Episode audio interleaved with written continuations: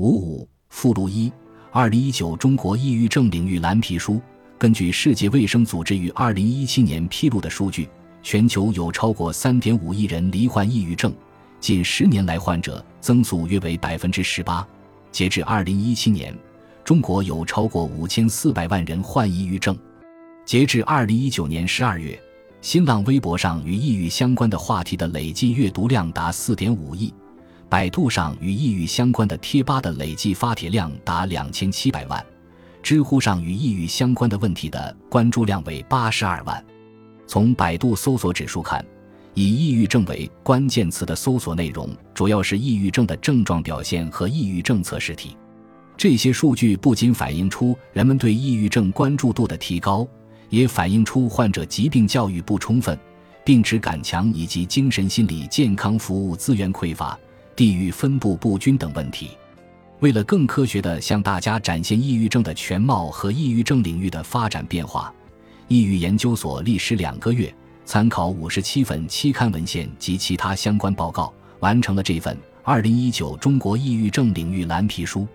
抑抑郁症的现状。根据《精神障碍诊断与统计手册》的定义，抑郁症是抑郁障碍的一种典型状况。符合抑郁发作标准应至少持续两周，有显著的情感、认知和自主神经功能改变，并在发作期间症状有所缓解。主要临床表现包括核心症状及其他相关症状。核心症状为心境低落、兴趣丧失和精力缺乏，在心境低落的基础上，常常伴有其他认知。生理以及行为症状，比如注意力不集中、失眠、反应迟钝、行为活动减少和疲乏感等。图片来源：世界卫生组织。根据世界卫生组织于二零一七年发布的报告，抑郁症和其他常见精神障碍，目前世界范围内预计有三亿多人饱受抑郁症的困扰，全球平均发病率为百分之四点四左右。从地域、年龄、性别等维度看。这份报告还有以下发现：女性发病率高于男性，女性平均发病率为百分之五点一，男性为百分之三点六。发病率随年龄增长，五十五至七十四岁的男性抑郁症发病率超过百分之五点五，五十五至七十四岁的女性抑郁症发病率为百分之七点五，六十至六十四岁的女性为高危人群，发病率接近百分之八。低收入国家地区的发病率高于其他国家地区。二、关于抑郁症患者，二零一九年，北京大学第六医院黄月琴教授等人在《柳叶刀：精神病学》上发表研究文章，报告了中国精神卫生调查的患病率数据。在中国，抑郁症的终身患病率为百分之六点九，十二个月患病率为百分之三点六。中国女性抑郁症患者占总数的百分之六十五。女性患者占患者总数的百分之六十以上。此外，女性患者通过身边亲友、并有社群等社交渠道上分享，以及主动寻求治疗的意愿也比男性患者高。三十五岁以上患者占据患者总数的百分之八十三，但低龄患者通过搜索引擎等渠道了解抑郁症的意愿正在迅速增加，存在患者低龄化的趋势和隐患。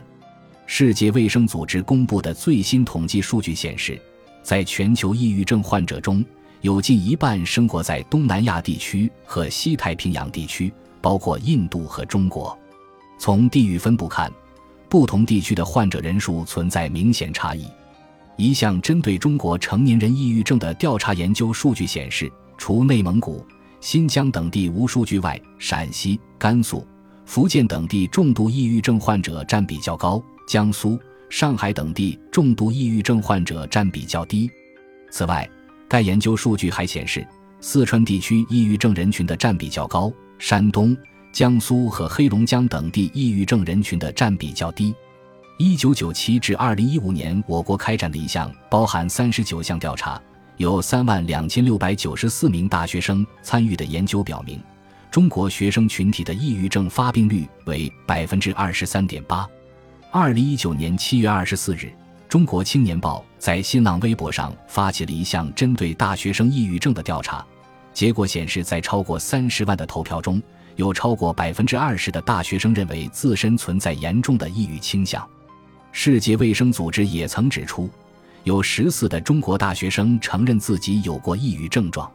抑郁症发病风险和受教育程度成反比。二零零五至二零一四年，美国开展的一项研究表明，受教育程度最低的人群患临床抑郁症的比例最高，获得治疗的机会最少。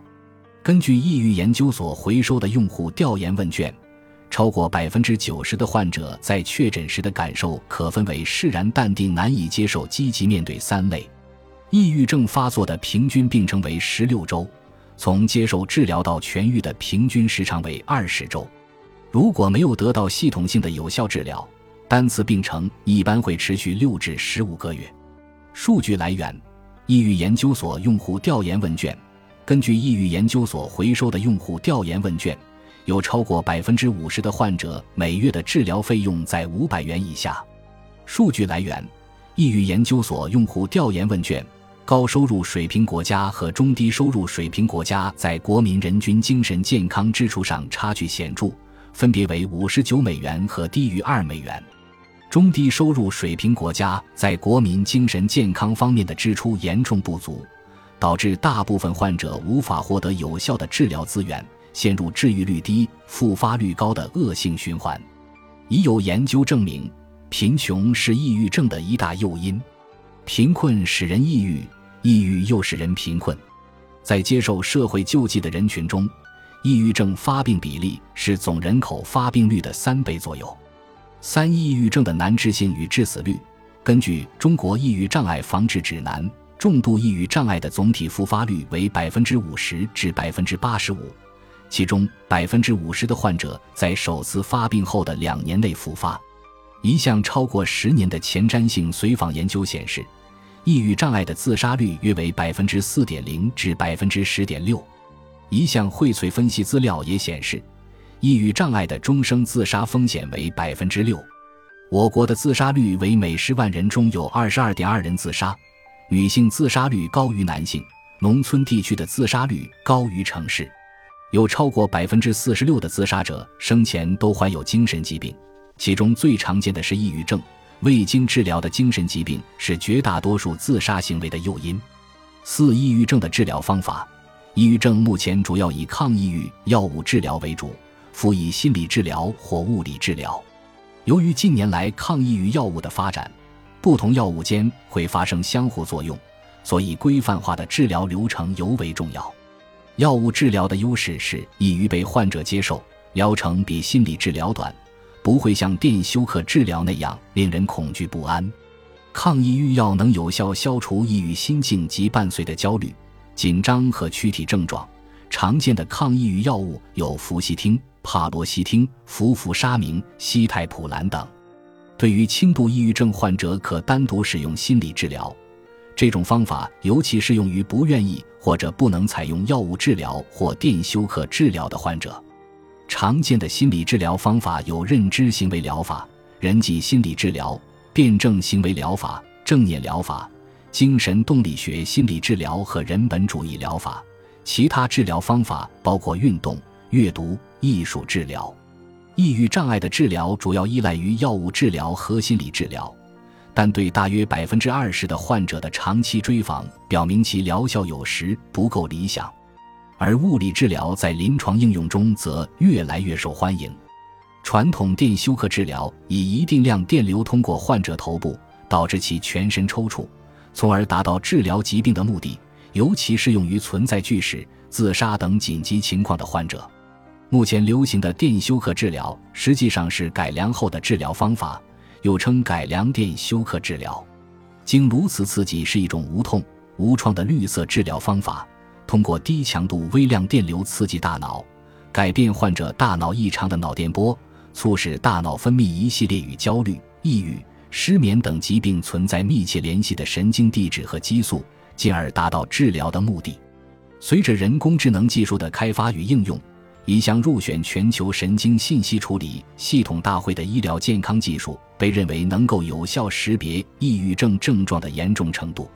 这项研究结合了语音识别。计算机视觉和自然语言处理技术，可通过表情和语言诊断一个人是否患了抑郁症。经临床检验，它的平均绝对误差为百分之三点六七。